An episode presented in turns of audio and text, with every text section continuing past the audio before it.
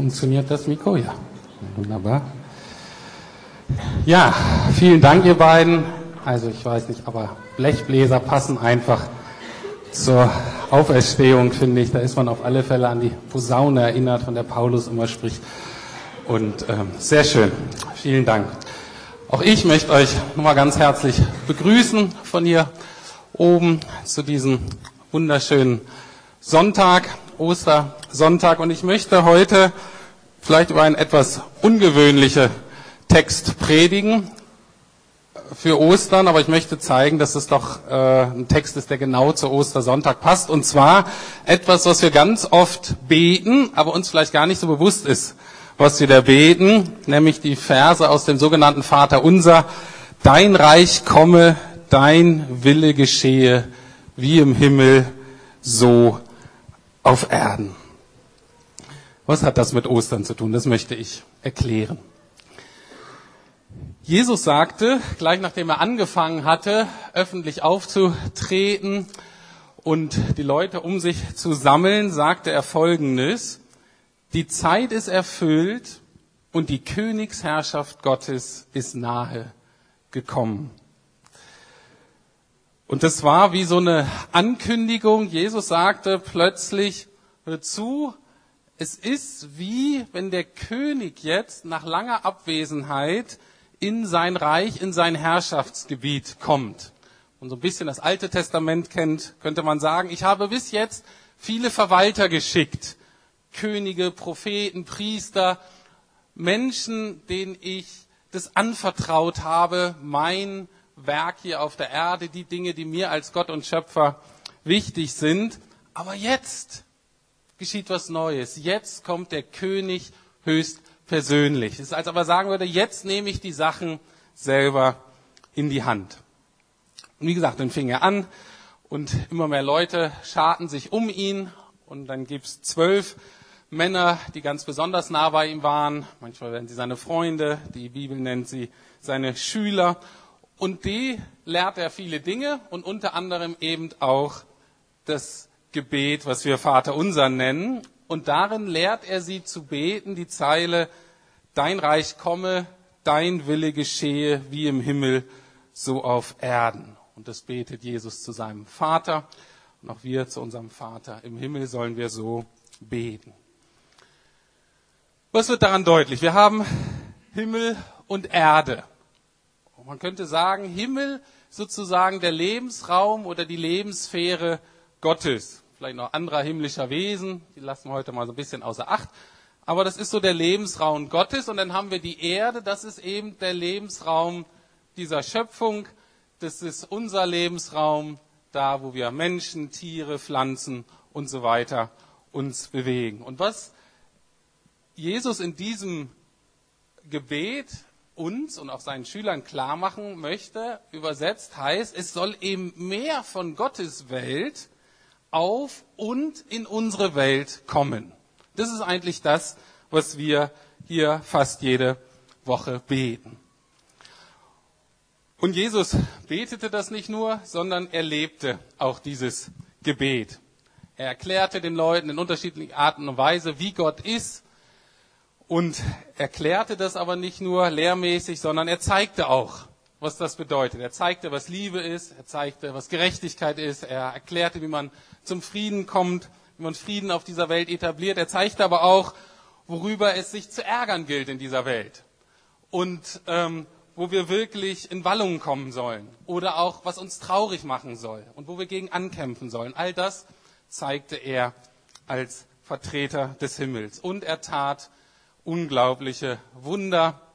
Er heilte Kranke, und ähm, einmal sogar weckte er einen Freund von ihm, der gestorben ist, weckte ihn wieder auf, sodass er weiterleben konnte.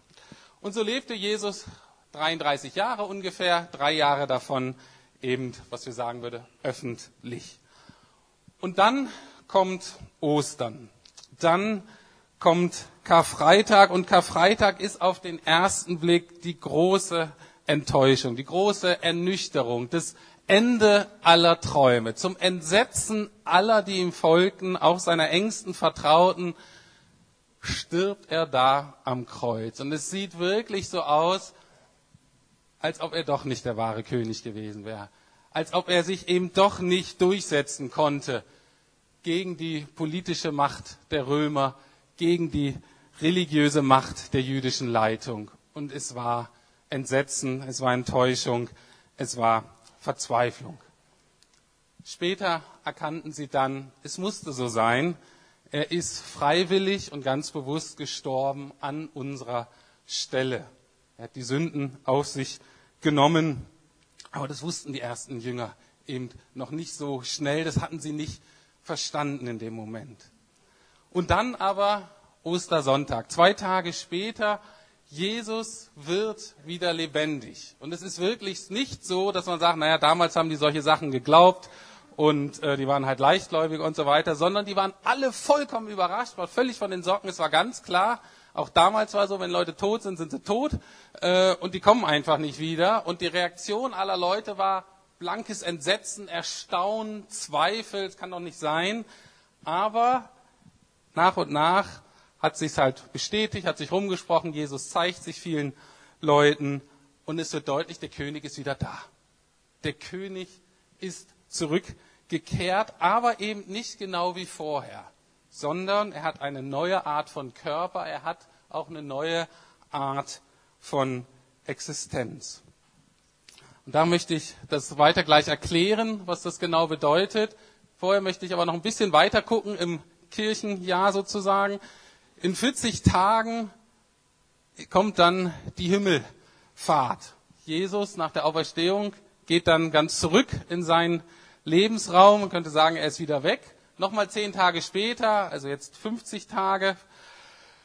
Insgesamt kommt Gott aber wieder auf die Erde und zwar in Form der dritten Person der Gottheit und zwar der Heilige Geist. Und das ist was Besonderes. Der war schon früher immer mal wieder da, aber jetzt an Pfingsten ist das ganz Besondere.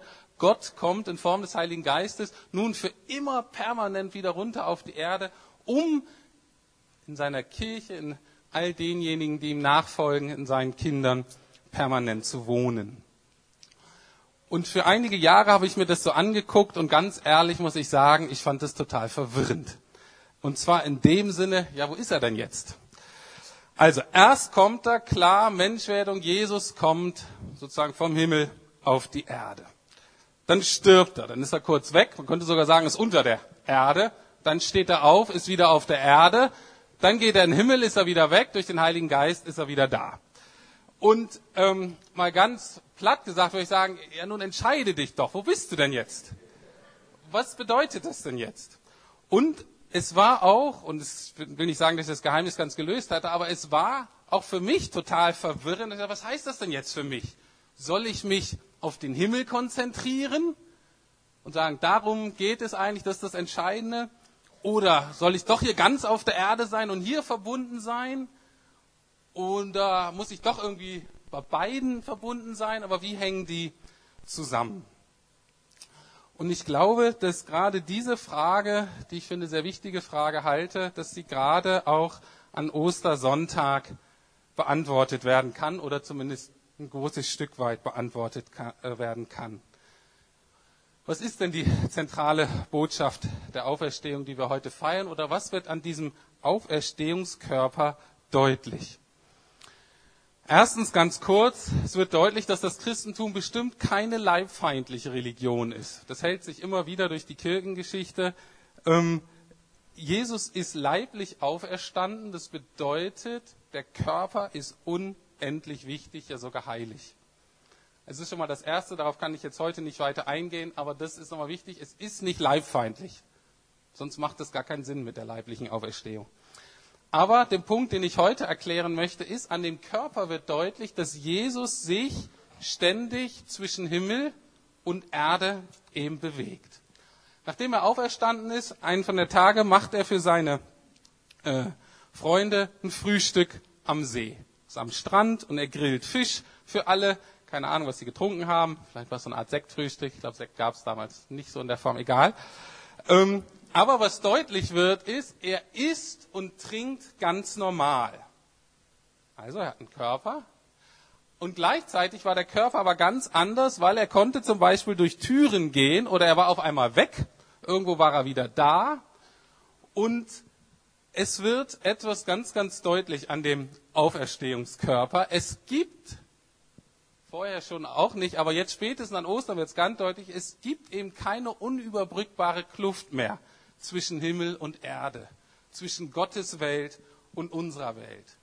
An Jesu Auferstehungskörper wird deutlich, dass die sich eigentlich ständig umarmen.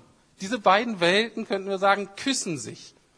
Und Jesus bewegt sich wie selbstverständlich zwischen beiden Welten. Und er könnte dann sagen, er ist der perfekte Himmelsbürger in dem Sinne und Erdenbürger. Und ich glaube, genau das ist die Botschaft von Ostersonntag, dass auch wir wirklich Bürger beider Welten werden sollen. Und dieses ganze Hin und Her, dieses Verwirrende, wo ist er denn jetzt, hat genau diesen Punkt. Er ist eben in beidem. Er ist eben nicht ähm, mal da und mal hier, sondern er ist in beidem. Und genau so sollen wir auch in beiden zu Hause sein. Und wie das gemeint ist, dazu schauen wir uns mal folgenden Bibelvers an oder zwei Verse. Und zwar sind es zwei interessante Verse aus dem Philipperbrief. Einer von denjenigen, die dann relativ schnell zum Glauben an Jesus gekommen ist, der dann begeistert war von dieser Botschaft des auferstandenen Messias, der hat dann angefangen, ähm, Gemeinden zu gründen im Mittelmeerraum und hat danach dann immer wieder mal Briefe an die Christen geschrieben, die durch ihn zum Glauben gekommen sind. Und eine von diesen Gemeinden war die in Philippi. Und an diese Truppe schreibt er Folgendes. Denn unser Bürgerrecht ist in den Himmeln, von woher wir auch den Herrn Jesus Christus als Retter erwarten, der unseren Leib der Niedrigkeit umgestalten wird und seinem Leib der Herrlichkeit gleichförmig machen wird, nach der wirksamen Kraft, mit der er vermag, auch alle Dinge sich zu unterwerfen. Das ist die Elberfelder Übersetzung, die ist ein bisschen schwierig. Der Text bleibt jetzt hier oben dran, sodass ihr das so ein bisschen auf euch wirken lassen könnt. Und diese beiden Verse schauen wir uns jetzt mal genauer an. Also, unser Bürgerrecht ist in dem Himmel. Was bedeutet das jetzt? Und ich habe das jetzt erst so richtig naja, oder angefangen es wirklich zu begreifen, nachdem ich folgende Hintergrundinformationen über die Gemeinde in Philippi hatte. Philippi nämlich war eine römische Kolonie, die ungefähr 100 Jahre gegründet wurde, bevor Paulus diesen Brief schreibt. Also können wir sagen, er schreibt den Brief ungefähr 50 nach Christus und ähm, diese Kolonie ist entstanden 50 vor Christus. Und zwar bei folgender Gelegenheit in der Gegend, da in Griechenland, äh, fand eine große Schlacht statt, die der römische Kaiser oder römische Kaiser, ich glaube, es waren mehrere sogar, ähm, gewonnen hatte. Jedenfalls war dann dieser Krieg zu Ende und man hatte das Problem, dass man auf einmal einen ganzen Haufen Soldaten hatte. Das war einerseits gut, die sind eben nicht gefallen, die sind noch lebendig geblieben, war ein guter Sieg. Aber man hatte das Problem, dass man nun nicht genau wusste, was macht man jetzt mit denen. Ähm, es war klar, weil die wurden auch aus dem ganzen römischen Reich gesammelt, wir können die jetzt nicht nach Rom schicken. Rom war sowieso schon überbevölkert. Rom hatte genug soziale Probleme und da brauchte man nicht noch einen Haufen von arbeitslosen Soldaten, die man ja auch versorgen musste. Deswegen hat, haben die sich entschieden, zu sagen, wir lassen die da und siedeln die an in diesem Gebiet Griechenlands. Und so ist eben eine Kolonie dort entstanden von Veteranen. Man hat ihnen ein Stück Land gegeben, die konnten sich da niederlassen und diese Leute hatten römisches Bürgerrecht. Das war etwas ganz Besonderes. Das hatte viele Privilegien, wenn man sozusagen ein Bürger Roms war, wenn man Bürgerrechte Roms hatte. Aber man hatte nicht nur diese Privilegien, man hatte auch eine Aufgabe, und das war der andere Trick oder geniale Streich dieser römischen Kaiser, diese Kolonie sollte sicherstellen, dass die Werte und die Kultur Roms nun in diesem Teil des Landes und des Reiches etabliert wurden. Das waren Griechen, die hatten teilweise äh, ganz andere Lebensvorstellungen. Und die Aufgabe dieser Kolonie war eben, die Kultur Roms dorthin zu bringen. Und eine Sache zum Beispiel war, dass der Cäsar, der römische Kaiser, sollte eben, und deswegen benutzt Paulus diese beiden Begriffe auch, der sollte eben von allen im Reich als Herr und Retter angebetet werden. Das war der offizielle Titel vom römischen Kaiser, Herr und Retter. Und auch das sollten die Veteranen sicherstellen, dass das in diesem Teil des Landes ähm, kapiert wurde und ausgeübt wurde. Was heißt das nun, wenn wir jetzt diese Hintergrundinformationen haben? Was heißt das jetzt, wenn wir lesen, heute unser Bürgerrecht ist in den Himmel? Ich habe bis jetzt immer gedacht, das heißt Folgendes, ich gehöre eigentlich in den Himmel und ich warte hier so lange auf Erden, natürlich mache ich hier mein Leben so als Christ und so weiter, und ich warte aber, bis ich dann irgendwann wieder in den Himmel komme, wo ich eigentlich hingehöre. Und die hier unten ist so ein bisschen, ja, vielleicht so eine so eine Wartezeit, so eine Übergangszeit. Wenn man einen Menschen damals aber, also ein Nachkommen von diesen Veteranen, von so einem römischen Bürger da in Philippi, wenn man den gefragt hätte, was, hast, was ist da der Vorteil deines Bürgerrechts und wie, was, was, was hast du davon, dann hätte der nie geantwortet, na, wenn ich in Rente gehe, dann gehe ich irgendwann nach Rom. Oder ich werde dann irgendwann in Rom begraben. Sondern dem war klar, die Logik der Kolonie funktioniert ganz genau umgekehrt. Nämlich, dass er da ist, nicht um dann letztlich wieder nach Rom zu gehen, sondern dass der da ist, dass Rom nach Philippi kommt. Was aber, wenn das Leben der Römer oder eben dieser Nachfolgen dieser römischen Veteranen, wenn das Leben dort in Philippi ein bisschen schwierig wurde? Es war nicht so, dass die römische Kultur überall äh, mit Freuden aufgenommen wurde. Äh, die wurden vielleicht auch angefeindet, die wurden vielleicht auch beneidet um ihre Rechte. Was war, wenn die Römer dann nicht mehr gewollt waren? Was war ihre Hoffnung? Ihre Hoffnung war nicht, dann schnell nach Rom evakuiert zu werden, sondern die Hoffnung war, dass der römische Kaiser seine Truppen schicken würde, um ihnen vor Ort zu helfen. Das heißt, dass der Kaiser selbst nun sicherstellen würde, dass Roms Einflussbereich, dass Roms Macht dort gefestigt wird, in diesem Bereich Philippi. Und genau das hat Paulus im Hinterkopf, wenn er schreibt, von dort, also vom Himmel, erwarten wir den Herrn Jesus als Retter. Also er wählt bewusst diese beiden Titel. Wir erwarten den wahren Herrn dieser Welt und den wahren Retter dieser Welt, nämlich Jesus Christus. Und der Auftrag ist klar, den Paulus da für seine Gemeinde in Philippi hat. Der Auftrag bleibt, ihr sollt die Kultur des Himmels dort etablieren. Und das ist die Hoffnung damals gewesen, das ist auch unsere Hoffnung, dass eben Gott dass Jesus, dass der Heilige Geist eben alles uns zur Verfügung stellt, was wir benötigen, um hier mehr von Gottes Kultur zu leben und aufzurichten. Auch hier in Berlin, wo man hier noch nicht vielleicht so viel sieht, aber das ist der Plan Gottes. Das ist genau die Bitte im Vater unser, dein Reich komme, dein Wille geschehe, wie im Himmel, so auf Erden, so auch in Berlin. Also, zurück zu Ostern. Ostern war nicht nur ein einmaliges Event, an dem Gott zeigte, was er kann. Das haben wir so richtig Zeit, Leute, mich habt ihr immer unterschätzt, jetzt zeige ich euch mal, was ich kann, mach mal eben ein ganz wunderbares Wunder. Das hat Gott schon immer gemacht. Ja? Durch die ganze, liest die Bibel von Anfang und Ende durch, du findest keine fünf Seiten, wo nicht irgendein erstaunliches Wunder passiert ist. Also es ist nicht so, dass Gott mal ordentlich ein Wunder tut und dann geht das Leben auf der Erde ganz normal weiter, sondern Ostern ist wirklich der Beginn einer neuen Lebensdimension, auch einer neuen Lebensqualität, in der Himmel und Erde eben auf ewig für immer ganz eng verbunden sind. Und es ist eine Dimension, an der auch wir teilhaben sollen als seine Kinder. Eine Dimension, in der wir leben dürfen, auch in der wir einfach sein dürfen. An Ostern sozusagen geschieht stellvertretend an Jesus das, was mit uns allen geschehen soll.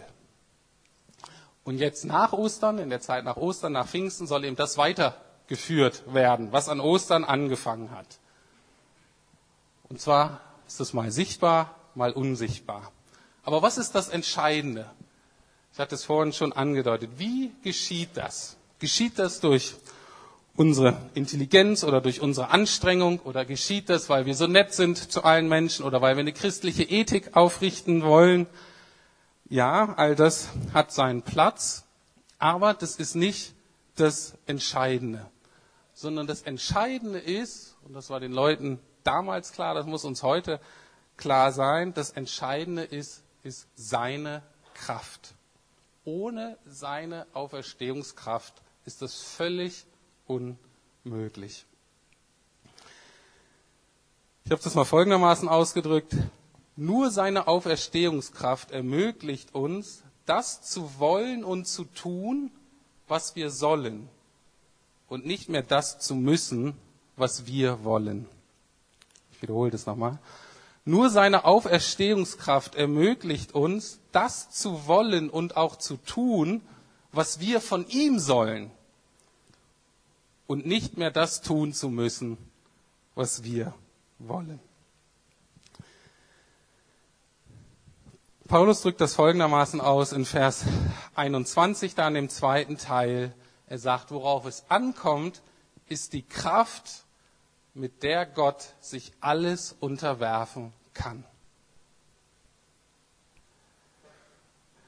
Jesus sagt, in dem bekannten Vers am Ende des Matthäusevangeliums, auch nachdem er auferstanden ist, kurz vor der Himmelfahrt, mir ist gegeben alle Macht im Himmel und auf Erden. Und dann geht er weiter und sagt, um den Leuten eben von Jesus zu erzählen, um die davon zu überzeugen, um sie zu Schülern und Kindern zu machen, um sie taufen, zu taufen und um sie in solche Menschen zu verwandeln, die dann auch Gottes Kultur, Gottes Werte hier auf dieser Erde ausleben.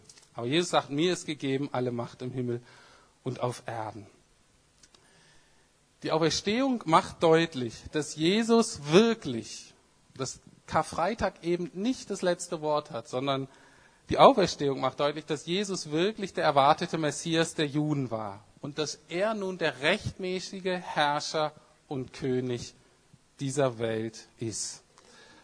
Und wir als seine Kinder, wir als seine Kirche, als Himmelsbürger sozusagen, die seinen Namen tragen.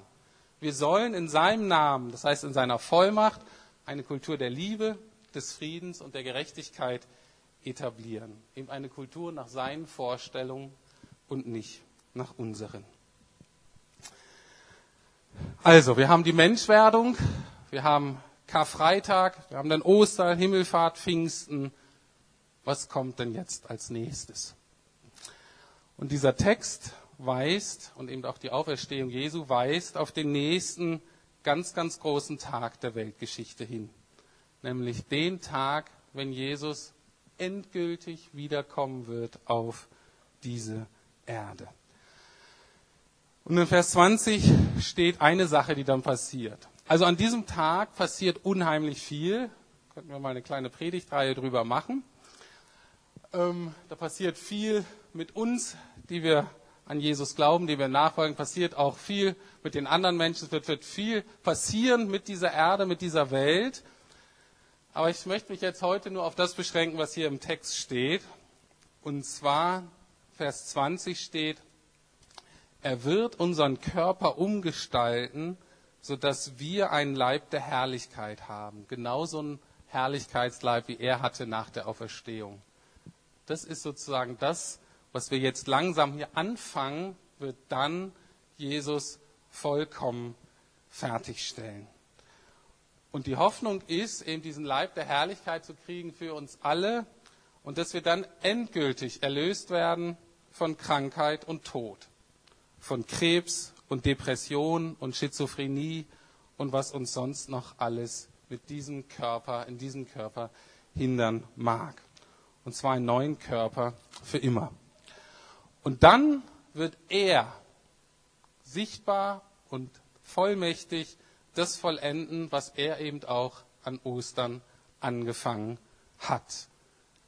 Aber dieses Werk sollen wir jetzt schon weiterführen. Bei uns ist das jetzt, Paulus sagt es teilweise in Schwachheit, aber eben auch hoffentlich teilweise in Kraft. Es ist oft unsichtbar, aber dennoch wirkt Gott und es soll aber auch immer wieder sichtbar werden, bis zu dieser Zeit, an dem er wiederkommt und das zur sichtbaren Vollendung für alle bringt. Und genau deswegen sind wir gerade an Ostersonntag voller Zuversicht und voller Hoffnung und deswegen fährt Paulus im nächsten Kapitel folgendermaßen fort. Kapitel 4, Vers 1 sagt er, daher meine geliebten und ersehnten Brüder, meine Freude und mein Siegeskranz, ihr seht es so ein bisschen blumig, ähm, Geliebte, was er sagt, deswegen steht in dieser Weise fest im Herrn. Deswegen steht in dieser Weise fest im Herrn, weil das wahr ist, weil das wirklich geschehen ist und weil das wirklich noch geschehen wird, die Vollendung. Deswegen steht fest im Herrn. Und was bedeutet das? Wir stehen fest, indem wir unsere Treue und unser Vertrauen auf den wahren König und den wahren Retter dieser Welt erneuern, indem wir das festhalten, indem wir das immer wieder bestärken. Und das bedeutet zweierlei. Das bedeutet einerseits, dass gerade wir als Kirche Jesu Christi immer wieder allen anderen sogenannten Herrschern und Kaisern, sogenannten Rettern und Fürsten dieser Welt, sei es letztlich Vertrauen auf politische oder militärische Macht oder die Macht des Geldes oder Einfluss, alle, die haben, mag, mag ihren Platz haben, aber sie sind nicht Retter dieser Welt, sondern wir als Kirche Jesu Christi stehen fest, indem wir uns absagen, darauf die letzte Hoffnung zu setzen, unsere Hoffnung wirklich nur auf den einen zu setzen, auf Jesus Christus. Und das bedeutet äh, zweitens, dass wir weiterhin das Vaterunser nicht nur beten, sondern dass wir versuchen, in Wort und Tat genau das umzusetzen. Das Mehr von der herrlichen Kultur des Reiches Gottes der herrlichen Kultur des Himmels eben hier auf dieser Erde, auch in Berlin, etabliert wird. Was das konkret bedeutet, können wir auch noch viel drüber sagen. Eine Sache bedeutet es auf alle Fälle. Ein Teil dieser herrlichen Kultur ist es, dass Jesus und dass Gott und der Vater, dass, sie, dass er angebetet und gepriesen wird dass die Schöpfung jubelt und dass die Schöpfung ihm sagt, wie begeistert sie, das heißt wir, von ihm sind. Und wann können wir das besser als heute am Ostersonntag, an dem Tag, an dem Jesus endgültig den letzten großen Feind der Menschheit besiegt hat, nämlich den Tod. Und wie können wir das besser jetzt hier machen, als gemeinsam ihn zu preisen mit unserer Musik, mit unseren Liedern, mit unseren gesungenen Gebeten. Amen. Und let's go.